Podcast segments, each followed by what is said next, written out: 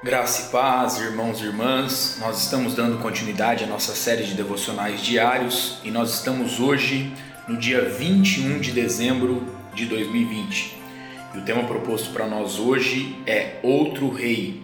E o texto base ele se encontra lá em Atos, capítulo 17, no versículo de número 7, que nos diz assim: Todos estes procedem contra os decretos de César, afirmando ser Jesus outro rei.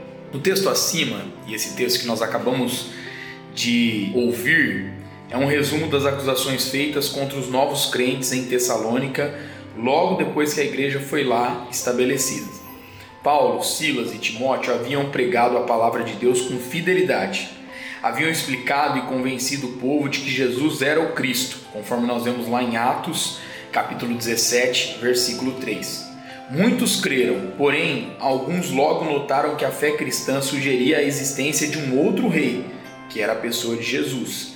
Isso levou à perseguição e à expulsão de Paulo daquela cidade. Apesar disso, a igreja sobreviveu.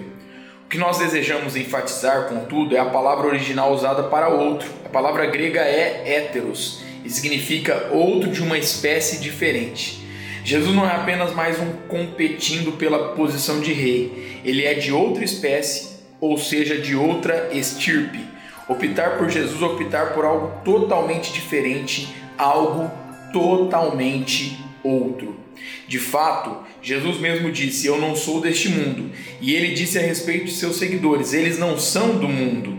O apóstolo Paulo lembra os filipenses de que nossa pátria está nos céus, de onde também aguardamos o Salvador, o Senhor Jesus Cristo, conforme nós vemos lá em Filipenses capítulo 3, versículo 20. Então, que a nossa oração hoje seja: Senhor, faz-nos sermos ousados em proclamar o teu senhorio neste mundo.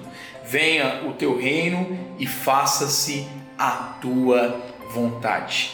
Deus abençoe meu irmão, minha irmã, sua vida, sua casa e a sua família, em nome de Jesus.